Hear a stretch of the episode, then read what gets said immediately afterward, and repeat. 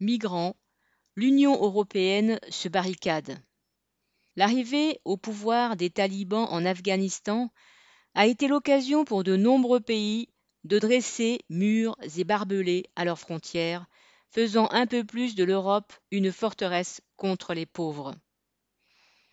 Avec le retrait des forces américaines, des dizaines de milliers de personnes fuient depuis plusieurs mois les talibans vers l'Europe, en passant par l'Iran et la Turquie. À la frontière entre ces deux pays, elles se heurtent dorénavant à un nouveau mur, de près de 300 km et de 3 mètres de haut. Le régime turc se vante de sa réalisation. Le gouverneur de la province de l'Est du pays a déclaré que la Turquie voulait guillemets, montrer au monde entier que ses frontières étaient infranchissables. Le pouvoir turc, qui a marchandé au milieu des années 2010 avec l'Union européenne la rétention des migrants du Moyen-Orient loin de ces pays riches, renouvelle ses offres de services avec la crise afghane. Il n'est pas le seul à monter des murs et des barbelés.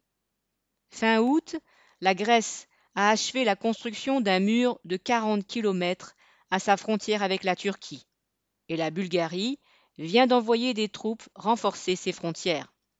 L'Union européenne se barricade aussi du côté de la Biélorussie. Les gouvernements lituaniens, polonais, estoniens et lettons reprochent à leurs voisins biélorusses de se servir des migrants comme d'une arme diplomatique. Avec l'accord de l'Europe, la Lituanie va dresser des barbelés sur 550 km, tandis que la Pologne a annoncé l'installation d'une solide clôture. L'Union européenne avait déjà fermé ses accès au sud. Là, ce sont les milices libyennes qui jouent le rôle de supplétives des pays riches, faisant tomber nombre de migrants d'Afrique dans un véritable esclavage. Dans cette région, l'armée algérienne refoule elle aussi des milliers de déplacés vers le Niger, les laissant se débrouiller seuls, à pied, dans le désert. Et la Méditerranée est devenue un cimetière.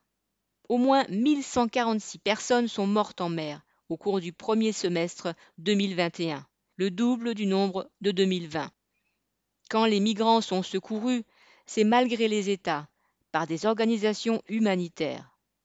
Ainsi, fin juillet, 800 migrants ont été pris en charge par des bateaux humanitaires.